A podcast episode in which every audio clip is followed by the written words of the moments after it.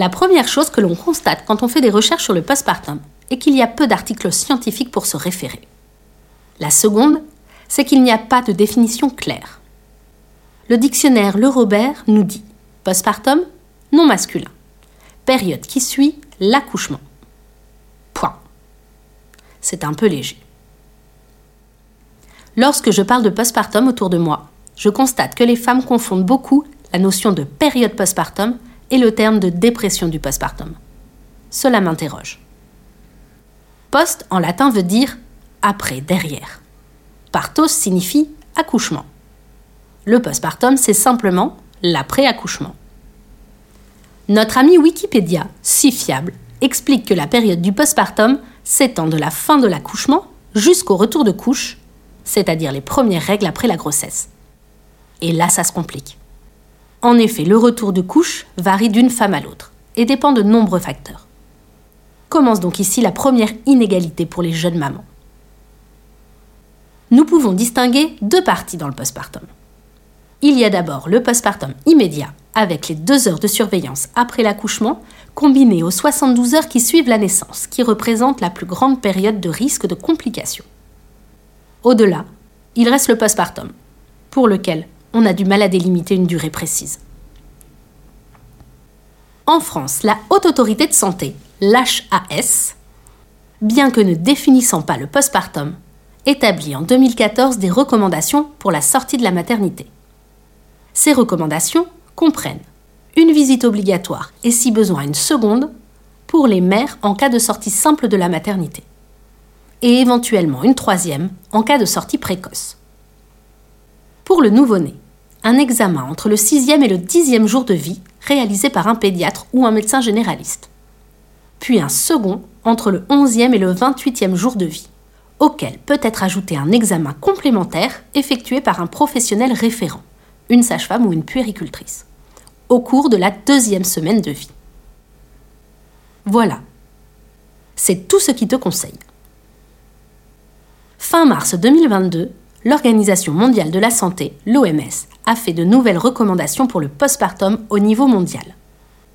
Elle souligne qu'il est urgent d'apporter un soutien pour la santé physique et mentale des mères durant la période postnatale qu'elle définit à six semaines.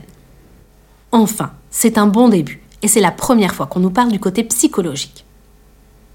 Ces recommandations soulignent l'importance de prodiguer des soins de qualité à la mère et au nouveau-né, même après l'accouchement elle constate que les parents, et en particulier les femmes, dont les besoins sont trop souvent négligés à la naissance de l'enfant, doivent bénéficier d'un système de soins et de soutien solide. La France, de son côté, a défini une charte nationale de soutien à la parentalité, dont on retrouve les grandes lignes dans l'arrêté du 9 mars 2022. Cela fait suite à la concertation et au rapport des 1000 premiers jours entamés en 2020. Nous avons hâte de voir la mise en œuvre il est vrai que bon nombre de sujets doivent être accompagnés pour un bon postpartum. Il faut insister sur l'importance des visites à domicile.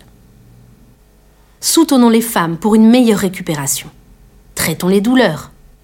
Conseillons les familles afin de les guider pour favoriser le bon développement du lien parent-enfant. Encourageons les familles dans les interactions avec le nouveau-né pour faciliter la mise en place de la sécurité affective de l'enfant il est important de promouvoir l'allaitement maternel, le soutenir, mais également respecter le choix éclairé des femmes quant à la disposition de leur corps et face au choix de l'alimentation de leur enfant. Et n'oublions pas l'urgence de dépister systématiquement l'anxiété et la dépression du postpartum, et de mettre en place l'orientation et la prise en charge de ces difficultés. L'importance de favoriser la participation du partenaire et inclure la famille au sens large d'offrir un accès à l'information et à la distribution de la contraception, de promouvoir la santé des femmes, particulièrement au niveau de la nutrition en postpartum et de l'activité physique. Et enfin, pouvoir développer des lieux d'accompagnement spécialisés en périnatalité pour offrir une expérience positive du postpartum. Soutenons la parentalité pour surmonter les difficultés physiques et émotionnelles. C'est une question de santé publique de s'adapter et de répondre aux besoins d'accompagnement dont la durée varie selon chacune. En exemple, ce hashtag, le postpartum dure 3 ans. La transformation de la cellule familiale n'est pas un sujet nouveau. Mais les revendications d'accompagnement pour faciliter cette transition se font de plus en plus criantes. Dans une société en perpétuel changement, où l'individualisme prend beaucoup de place, il est urgent de réapprendre à transmettre et à créer du lien. Dans le cercle postpartum, je vous parle de postpartum. Et je sais que nous allons pouvoir définir ce terme de manière actuelle, réaliste et populaire. Rejoins-moi et entre dans le cercle postpartum. Tu as à disposition un pré-épisode où je me présente et un autre où j'explique pourquoi je parle de postpartum. Je te dis à très bientôt pour le premier épisode. Et bon postpartum à toi.